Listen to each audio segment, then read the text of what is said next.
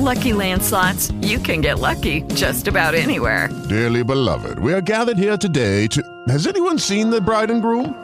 Sorry, sorry, we're here. We were getting lucky in the limo and we lost track of time. No, Lucky Land Casino, with cash prizes that add up quicker than a guest registry.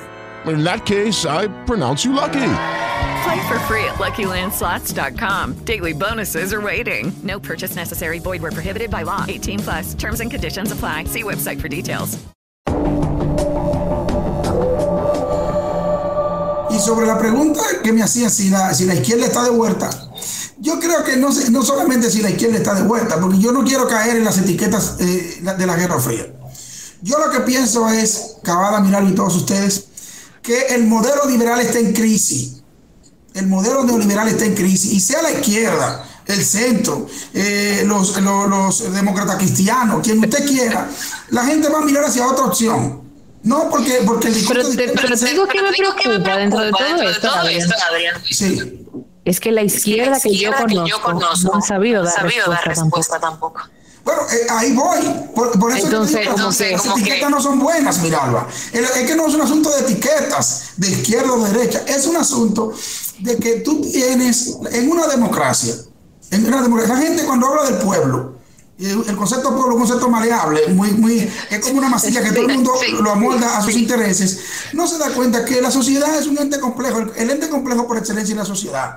Entonces tú tienes, tú tienes en, en esa composición heterogénea, tú tienes un sinnúmero de intereses que tienen que tratar de encontrar un equilibrio para mantenerlos satisfechos. Ahora bien, el problema de los países latinoamericanos es que han reproducido desigualdad. Ese es el problema, señores.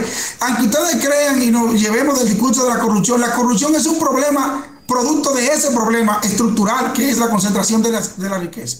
Si no entendemos eso, acababa de mirarlo. Mire lo que pasa cuando creemos, cuando vemos la pobreza por el lado de la desigualdad.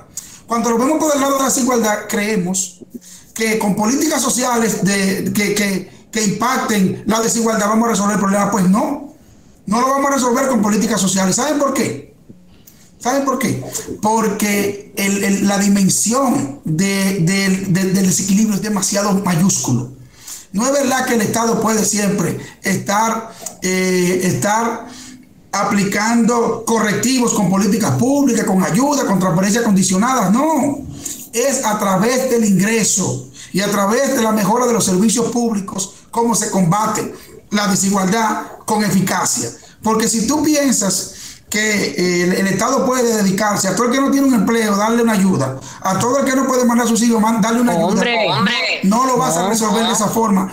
Es más- es más fácil, es más eficaz incluso para la propia economía que se resuelva a través del ingreso. ¿Por qué? Mirarlo. Porque si tú haces que los salarios en una economía se aprecien en función del nivel de productividad, tú estás poniéndole dinero a la gente para que la gente gaste. Tú estás poniéndole a la gente dinero para que la gente tome decisiones. Para que los negocios crezcan.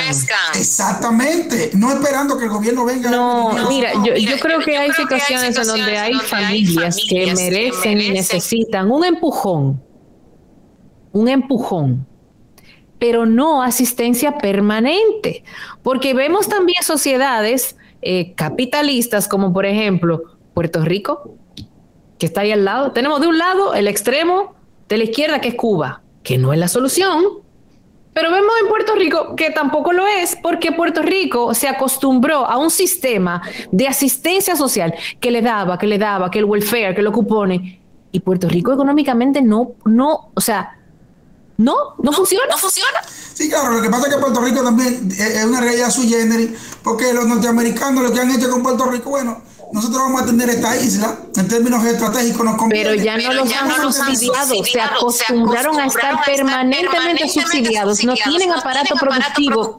prácticamente, y entonces, ¿qué- qué- ahora qué? Vivir, porque Puerto Rico lo que es como una especie de, de satélite que vive de la economía norteamericana. Que es Pero una eso no es tampoco la solución. Claro que no. O sea, para reforzar lo que tú mencionas de las ayudas, de las asistencias, no es la solución. No puede ser por la vía, mientras se entienda el problema de la pobreza, por la vía de la desigualdad social, siempre creemos que el Estado entonces puede mitigar la desigualdad con políticas sociales. Pues no, tenemos que hablar desde el punto de vista de la concentración de la riqueza de las élites. ¿Por qué? Porque en la medida en que el pastel del crecimiento de una economía se distribuye de manera más equitativa, tú tienes a cada individuo que vive dentro cobrando un salario que le permite pagar transporte, pagar comida, pagar educación, tener servicios de salud, mejorar su nivel de bienestar y con el consumo incentivar la producción. Pero ¿qué es lo que pasa? Mira, tú tienes, en, por ejemplo, en este país, pero también en Colombia, en todos los países de, de la región, que una cajera trabaja en un supermercado y no puede hacer una compra en el supermercado, porque el salario que gana no le permite hacer una compra ahí tiene que vivir de la subsistencia. En República Dominicana, una cajera de, de, los, de, las, de las empresas de retail no puede hacer una compra donde ella trabaja, porque ella gana un salario mínimo. Entonces aquí no se ha entendido que la forma de empujar en términos eh, eh, eh, ayudar al resto a salir de a compensar o a mitigar los niveles de desigualdad acuciante que vive nuestra es a través del ingreso es a través del salario. Pero ¿qué pasa? No, se debate, eso no se pone en primer plano en República Dominicana porque preferimos solamente hablar de la corrupción, de la corrupción pública. No hay que hacerlo. La corrupción pública pellizca el 15% de la riqueza nacional que el Estado cobra a través del presupuesto. Ahora, el 85% de esa riqueza la tienen las élites. Y mientras eso no se entienda, aquí vamos a tener año tras año, periodo tras periodo, mirando para donde no es. En Chile sí se ha entendido esto. En Chile se entiende que no es el tema de la corrupción. En Chile los niveles de corrupción son muy bajos, pero los niveles de pero ya pasaron, por, ahí. Eso es lo que te quiero decir. Nosotros estamos empezando, a transitar. Entonces ellos pueden enseñarnos nosotros a dónde ir, a dónde, a dónde concentrarnos. Ya los chilenos combatieron la corrupción, fortalecieron las, instituciones, mejoraron la gestión pública, mejoraron los servicios sociales y ahora están diciendo, bueno, nosotros creemos que de la riqueza chilena, del cobre chileno, de la fortaleza del empresariado chileno, de la fortaleza de la economía chilena, los trabajadores que son los que la producen deberían tener un pedazo mayor. Eso es el debate en Chile y es el debate también en Colombia. Y debe ser el debate en República Dominicana, pero en República Dominicana nos daremos cuenta de eso en algún momento. Vamos a despertar de que ciertamente tenemos que combatir la corrupción, pero mientras no nos concentremos en la concentración de la riqueza que tienen los 25 grupos que solo vemos en este país, a, lo que tú o le compras o le vendes, esos 25 grupos tú o le compras o le vendes lo que tú haces. Eso es así.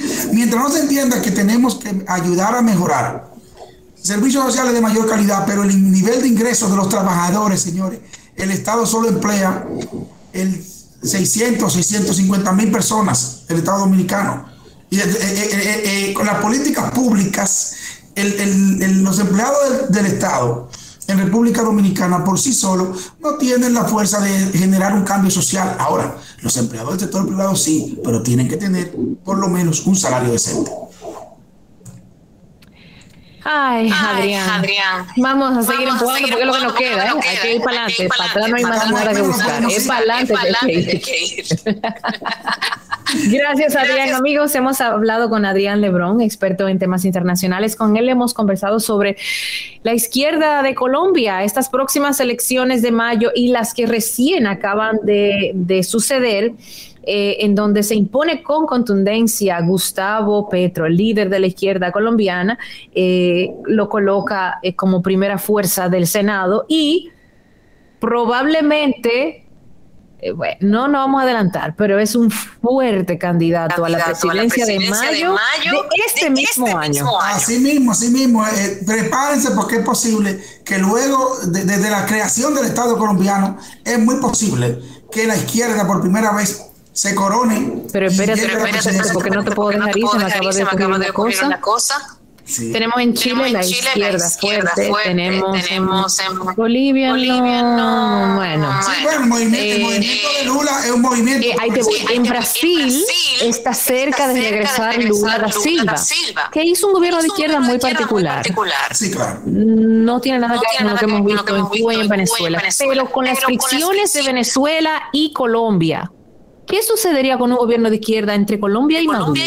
Wow, sí. Ojo, para mí Maduro, representa, el fracaso, de, la izquierda. Tremenda, para mí, es uno de, los, que... Tremenda pregunta, Miralba. Yo creo que eh, lógicamente el discurso se va a moderar un poco. Eh, Petro va a moderar un poco el discurso hacia Venezuela. Eh, de alguna forma, el discurso ideológicamente el, gobierno de Caracas y el gobierno de Petro puede tener algún tipo de cercanía eh, ideológica, pero eh, Petro sabe perfectamente que en términos ya de, de lo que representa Colombia, ahora resulta que Estados Unidos lo ha nombrado como socio, eh, socio de la OTAN, no regional, un socio no regional, porque ya que Colombia está en, evidentemente en en Latinoamérica y él tiene que saber que Colombia es el principal socio en Sudamérica de Estados Unidos. Pero creo que las relaciones entre los dos países se pueden eh, moderar un poco, el discurso se puede moderar, porque ustedes saben que entre Santos y Duque versus Maduro, el discurso era ríspido, era agresivo, eh, que a veces rondaba lo que parecía podía ser hasta una confrontación bélica. Sí, sí, sí, Petro va a moderar un poco ese discurso sin abandonar, sin abandonar el hecho de que eh, Colombia es una democracia funcional una democracia funcional y Caracas eh, derivó en un régimen autocrático que no tiene cabida para mí en toda la región. Bueno, ahora sí dejamos. Adrián, muchas, gracias, por compartir, tus opiniones, tu conocimiento, con, nuestra audiencia. Gracias, gracias a ti, siempre dispuesto a servirles.